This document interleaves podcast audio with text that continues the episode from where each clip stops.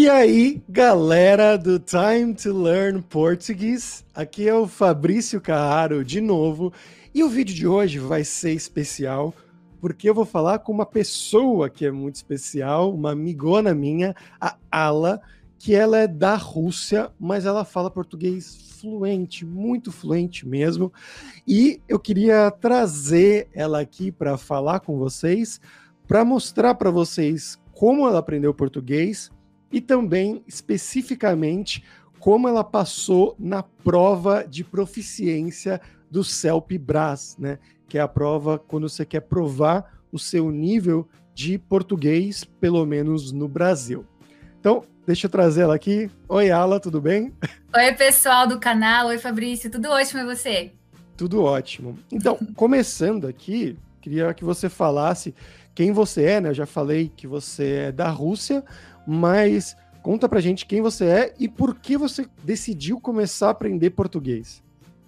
Bom, vamos lá. É, eu sou russa de Moscou, faz oito anos que moro aqui no Brasil. É, quando eu cheguei aqui, eu não falava nada, né, nada de nada de, de português. É, e assim, nunca foi o meu objetivo, para ser bem sincera, né? Nunca pensei. Na verdade, os russos também não conhecem do Brasil e tem totalmente pouco conhecimento, né? Eu acho que tanto quanto os brasileiros sobre a Rússia. É, na verdade, foi movimento da vida. É, eu estudei na Rússia, conheci meu marido na Bélgica, que é brasileiro, e a gente decidiu se mudar para cá. E para mim, assim, aprender a língua do país onde eu vou morar é essencial, né? Porque a língua é algo que te conecta, que te traz mais próximo das pessoas. Eu não consegui imaginar morar num país e não falar. Hum. Então, quando antes de vir, é, eu fui procurar um curso na Rússia. Não encontrei, encontrei um curso era uma turma, acho que de quatro pessoas, assim, quase fechando, porque depois du duas dessas pessoas desistiram. É, e aí eu fiquei meio que procurando na internet, mas assim, quando vim para ficar, eu falava muito pouco. Eu, assim, eu conseguia ler, porque né, eu já falava inglês, eu sou formada em linguística, né? Eu sou é, pela graduação, sou professora né, de línguas de português, português não, ainda não, é, inglês, uh, francês e russo. E, enfim, então eu já tinha um pouco de facilidade, não vou mentir, né? É, sabia já ler, mas assim, das palavras eu sabia falar oi, tudo bem? E talvez, eu não sei porque eu aprendi todas as cores, não me ajudou em nada, mas eu sabia falar todas as cores. É, e é isso. E aí, quando vim para morar, eu falei, eu preciso aprender, porque eu ia na padaria, tentava me explicar em inglês, na rola. Uhum. Você vai lá chamar um táxi, o cara não fala. E fora que eu sempre queria ah, quando conhecer, eu tenho muita curiosidade em pessoas, em cultura. Então eu falei, não, é obrigatório, eu não posso morar aqui sem falar, fora que eu queria trabalhar, né? Não queria ficar parada. Então, é assim que começou a minha jornada. Legal. E, bom, você achou que foi muito difícil esse aprendizado quando você chegou sem falar nada? Ou foi relativamente tranquilo? Olha, eu confesso que foi relativamente tranquilo. o mais difícil, acho que em qualquer língua, não só em português, é você quebrar a timidez, na medo de errar. Isso é mais difícil, porque uh, você vai acumulando muito facilmente as, as palavras, especialmente quando você mora no país. Eu acho que é o melhor caminho para você aprender é morar no lugar onde se fala essa língua. Então, assim, o problema é primeiro primeira quebra de barreira, assim, eu não sei se uma barreira, barreira mental, você que pode falar melhor, né? Qual que é a mecânica disso, mas eu acho que a gente tem muito medo de errar, a gente não, não gosta de ser julgado. Então, o mais difícil é começar a falar primeiras frases, né? Então, eu sempre falo que as minhas primeiras experiências foram com taxistas, e os caras são extremamente abertos, as pessoas aqui no Brasil ajudam também. É, então foi difícil quebrar a barreira, mas eu fui quebrando com as pessoas aleatórias, assim, porque eu, eu sabia que eu tô lá só 10 minutos, saio e nunca mais ele me vê. E é assim que eu comecei. Mas eu confesso que foi rápido, porque eu tinha muito claro o meu, meu objetivo final, que não era aprender língua. A, aprender a língua, para mim, foi uma ferramenta. É, então, sabendo muito claramente por que eu fui indo e eu nem, assim, fui muito rápida, até que depois de menos de um ano, eu cheguei em 2013, em 2014 eu já consegui entrar na faculdade, aqui, hum. no, aqui no, no Brasil.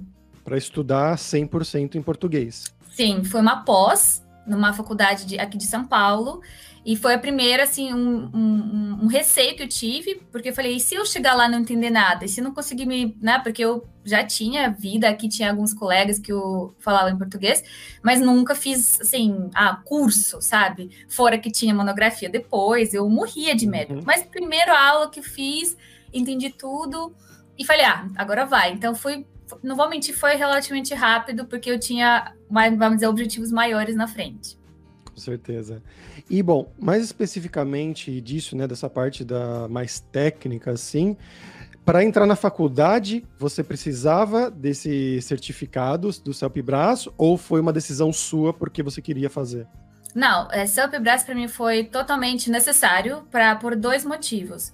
Primeiro, para entrar na faculdade é, é, obrigatório, porque é exigido pelo MEC, né? MEC que fala, uhum. Ministério de Educação. E segundo, para você tirar a cidadania, é, você precisa também ter. Uh, hoje, eu acho que não é o CELPBRAS que é obrigatório. Na época era só CELPBRAS. Hoje, você tem outros jeitos de provar que você também fala. Por exemplo, você tendo um certificado de conclusão de algum curso aqui também comprova o que você fala. Mas na época que eu estava vendo, era só CELPE-BRAS. Então, esses eram dois objetivos. Para poder revalidar o meu diploma, é necessário para entrar na faculdade, e para poder me estabelecer aqui. Então, não era coisa, ah, eu queria muito porque por, por querer. Não, foi, foi para conseguir outras coisas, vamos dizer.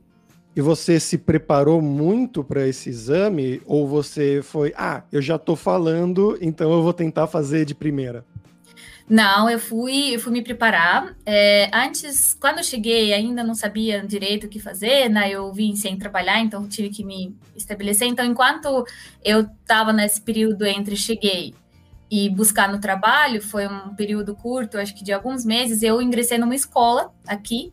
É, e acho que mais para conhecer pessoas, porque eu era, não tinha muito amigo. Então lá eu comecei a fazer primeiras amizades internacionais, né? É, e aí, na mesma escola, eles tinham um curso também de self, preparação de self-bras. Então, naquela época, eu já sabia me expressar. E assim, a self-bras é uma prova, né? Então, às vezes, você até pode ser fluente em língua, mas sem saber o que te espera é, e quais são dicas, né? Você pode falhar. Então, Sim, mesmo, mesmo um brasileiro, falar... um brasileiro Sim. for fazer o self-bras, ele pode falhar. Pode. E não que é seu conhecimento que está mesmo testado, né? Claro, mas você consegue decorar alguns padrões, você consegue saber como fazer. Então eu fui porque eu queria saber como funcionava, quais são as dicas, né? Então eu fiz um, eu não lembro quanto tempo, não vou mentir, mas eu acho que foi uma pro, foi, foi acho que uma coisa de um mês, mais ou menos, com, com lição de casa em casa, com certeza. Então a gente levava provas para casa, treinando, e nas aulas a gente só ficava discutindo. Era assim. Ah, tá. E como que foi a prova? Você achou difícil quando você chegou lá? A parte gramatical, a parte de listening, né, de escuta? Sim. Ou não? Ah, bom, vamos lá. Eu, faz tempo já, né? Faz sete anos, eu acho que já que, que faz isso.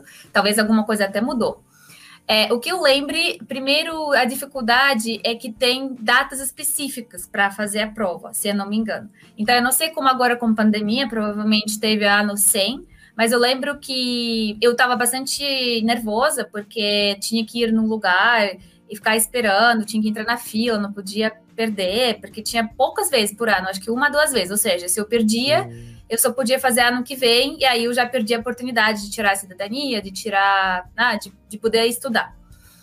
É, acho que essa foi a maior preocupação, porque a parte de teste, o que eu lembro, tinha duas principais partes. Primeira parte testa é, sua compreensão de listening, né, como você consegue compreender a fala. É, na mesma parte, você tinha que responder perguntas de acordo com o que você ouviu, e tinha uma parte que você tinha que escrever como se fosse um. É, é um texto, né? Um texto coerente para contar sobre algum tema que você. Acho que cada ano eles mudam. Uhum. Se eu não me engano, o meu foi sobre os meus hobbies, alguma coisa assim, sobre o que eu gostava de fazer. E essa prova é longa. Eu acho que tudo isso demora de duas a três horas, se não me engano. É uma prova que você consegue com calma sentar, pensar e tal. E tem segunda parte, tudo no mesmo dia. Acho que você consegue sair para almoçar e voltar. Aqui eu posso estar tá esquecendo alguma coisa, mas eu lembro que fiz no mesmo dia. É prova oral.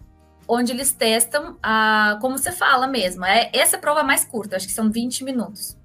É, e aí você tira um papel, então eles colocam papéis na sua frente, você tira um tema que você tem que elaborar. Então, falar sobre, responder as perguntas. Eu acho que era isso. O que eu ficava mais nervosa era essa parte oral, porque a parte escrita eu já estava mais preparada, eu já treinava. É, fora aquela barreira que eu falei, né? De você estar tá com medo de pisar na bola, fazer alguma coisa errada. E, então, mas na época eu lembro que eu é, não sei é, se, se o pessoal sabe das quantos níveis, como que funciona, porque são quatro níveis, né? Que você pode receber. Nem eu sabia. Então, tem quatro. Porque assim, eu acho que tem mais, mas você é certificado quando você começa a partir de intermediário. Hum. Então, você recebe o certificado se você é, conseguir todas as notas para passar a partir do inter, intermediário. Tudo que é para baixo, infelizmente, você vai ter que refazer no próximo ano. Hum. É, e aí era intermediário, intermediário superior, avançado se não me engano, avançado superior. Na época, depois de um ano, eu recebi já intermediário superior. Hum, legal. É, e as minhas, por exemplo, eu tinha uma colega minha da, da Argentina, ela tirou avançado junto comigo, então uhum. A gente estudou bastante, a gente estudava juntos. E qualquer um e... desses níveis já era suficiente para você entrar na faculdade e fazer a validação do diploma. Isso, a partir do momento que você já é, é classificado como intermediário, já é suficiente para você entrar na faculdade e, no meu caso, tirar a cidadania. Perfeito, Ala. Muito obrigado. Era basicamente isso, uh, nosso papo aqui hoje, porque a gente não pode ficar muito longo aqui também. Ai, mas, foi, é, mas foi muito interessante. Obrigado por participar. E vocês aí de casa, pessoal, se tiverem alguma dúvida, podem escrever para a Ala. Eu vou deixar o contato dela aqui na descrição do vídeo também. E claro, se você quiser apoiar o canal Time to Learn Português, você pode me apoiar no Patreon. Você pode também baixar totalmente grátis aqui na descrição o meu e-book e audiobook, Como Aprender Português, que tem vários desses métodos e técnicas, alguns deles que a Ala mencionou, inclusive, que eu usei e que ainda uso para aprender línguas estrangeiras e que você pode usar para aprender português. Então, até a próxima, galera. Tchau, tchau. Tchau, pessoal.